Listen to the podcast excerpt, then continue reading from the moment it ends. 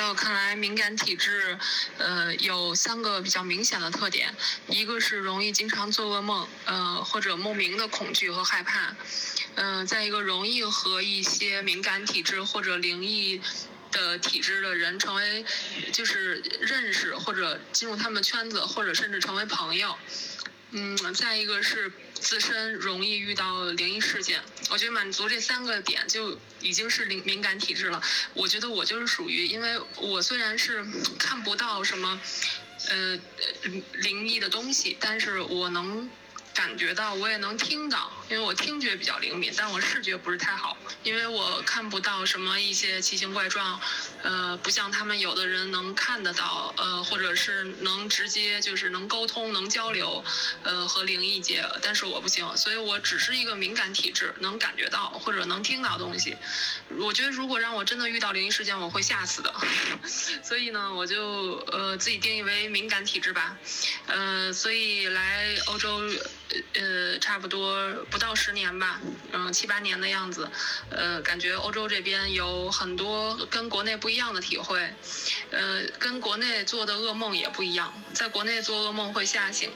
嗯，在这边呢，就是没有那么会直接。被吓醒的噩梦，但是有时候经常，呃，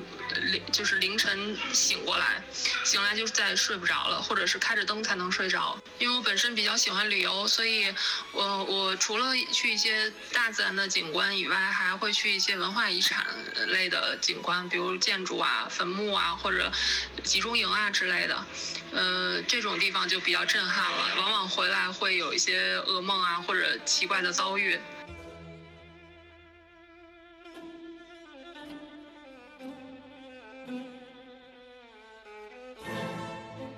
我跟你讲，我最近的一次，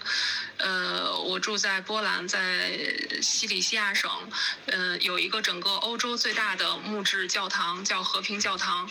呃，它是德国建的，在十七世纪德国建的，因为整个这一块地方在那个年代都是属于德国的。然后它是一个木质的巴洛克式的教堂，呃，非常大，可以容纳七千五百人。然后在零五年吧，被呃评为世界文化遗产，在网上都可以查。到它的建筑非常美，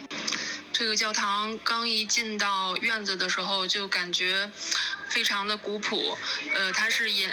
隐隐约约隐藏在一片橡木林的后面，整片橡木林，呃，围绕着这个和平教堂，不仅有树林，还有一些很久远的坟墓，一些贵族的坟墓，我有的根本就读不懂上面的古文字，然后有的隐隐约约可以看出年代来，比如说一八几几年，一七几几年，呃，比较老，然后它的坟墓吧。还好我去的时候是个大晴天，是个大白天。如果要是晚上的话，我觉得会非常恐怖。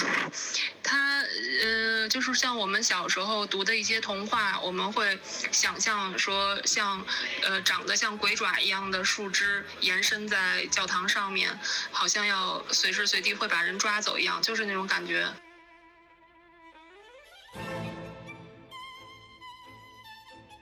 这些坟墓都长着青苔，然后上面有一个很老的十字架，有的没有，有的连墓碑都已经没有了，只有个石盖子盖在地上。然后它青苔的颜色，嗯，基本上很浅，和周围的青苔深色的青苔区别开来，可以看到，啊，它是一个很老的坟墓。嗯，有的坟墓还有围栏，有的坟墓一看就是贵族的，很大很高，上面有个十字架，但也都七扭八歪的，嗯，长着青苔。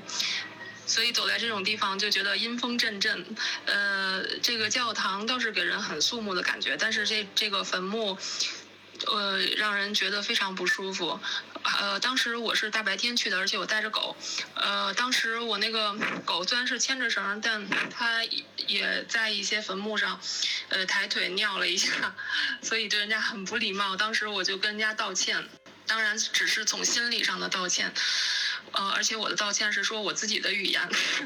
呃，在我自己的心里跟人家道歉说，呃，狗狗不懂事，不要呃责怪，呃，我们只是游客之类的，嗯，因为我我本身。对这种地方就是感觉就很阴森恐怖，然后再加上狗狗在上面做了一些坏事，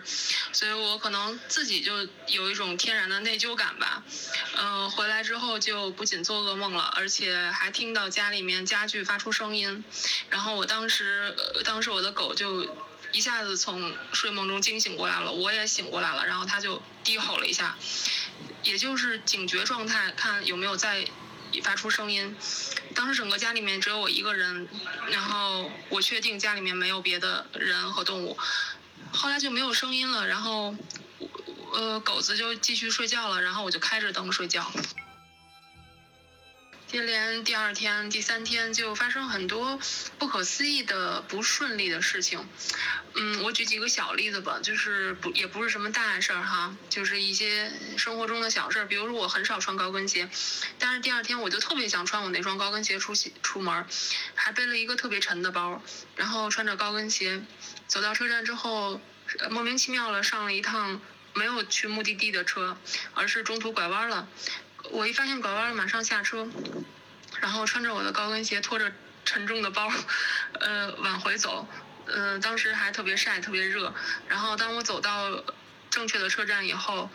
想追前面那趟车，结果正好差两步，然后车关门走了。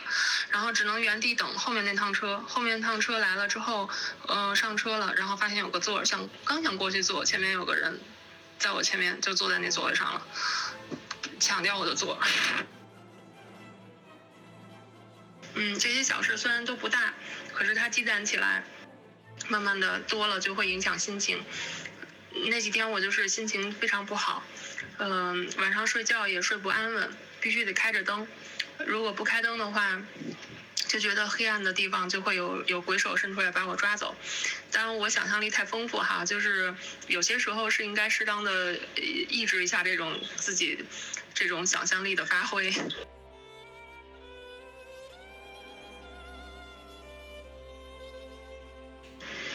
在我们城，我有一个比较好的朋友，呃，她也是中国人，中一个女孩，跟我一差不多大，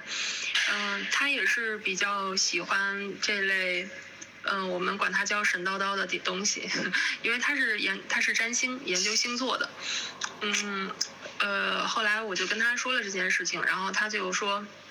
呃，要不然我去你家住一晚上，我感受一下，如果我做噩梦了，那你家肯定有问题；如果我没做噩梦，那可能这件事情就过去了。后来我就同意了，结果第二，嗯，差不多就在那那一周里吧，他就过来了，住了一晚上之后，他做了一个近几年来最恐怖的噩梦，他梦到，嗯，说有一个，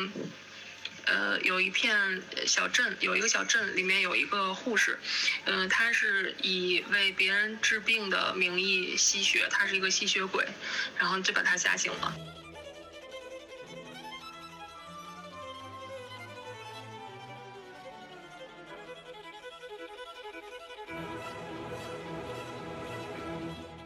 他这个经历就更加确定了我家里面有一些不对的地方，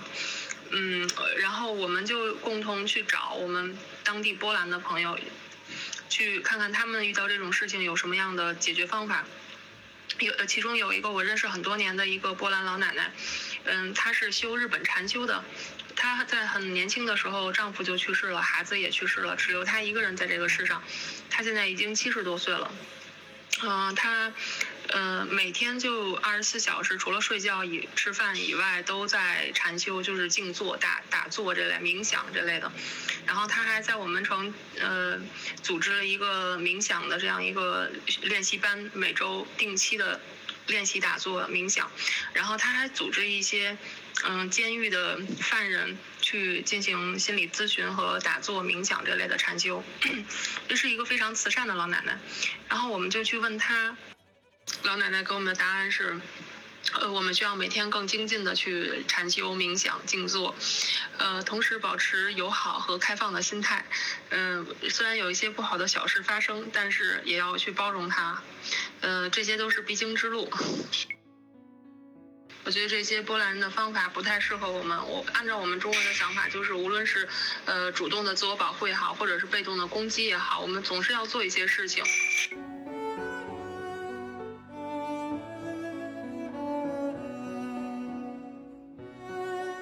然后我们就开始读大悲咒了，我们就每天礼佛，然后呃焚香。之后我们两个人一起读大悲咒，虽然读得慢，但是感觉力量很大，这是感觉上的啊，这都是比较违心的。呃，我们就觉得感觉自己的整个的那个那个气场就已经变强大了，已经变化了，然后周围的这些东西就慢慢的散掉了。后来有一件事情发生了，我知道这件这件事情就彻底过去了。嗯、是因为我之前练习画画的时候，我画了一个黑色的夜空，然后上面有，呃，北极有极光，呃，蓝色的、绿色的和紫色的极光，然后和一些剪影类的树林，嗯、整个调调是黑色的，然后把它挂在墙上。结果那天晚上就莫名其妙那幅画啪从墙上掉到地上，把我的狗也吓了，把我也吓醒了。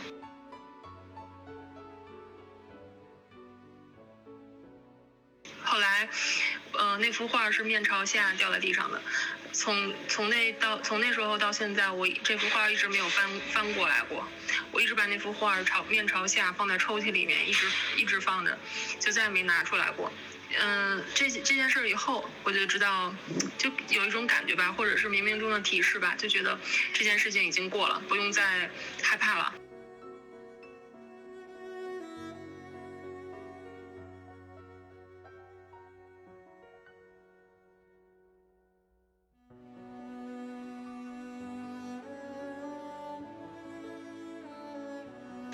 果然从那以后就没有什么不顺利的事情，就像那一类凑就是那么高高频率的不顺利的事情发生，当然也有，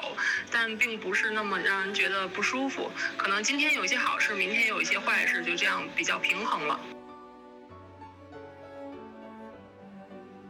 中间还有一个小插曲，就是我在国内的朋友，一个道教的朋友，然后他帮我看了一下我的家里面，他说，呃，确实是跟那个教堂、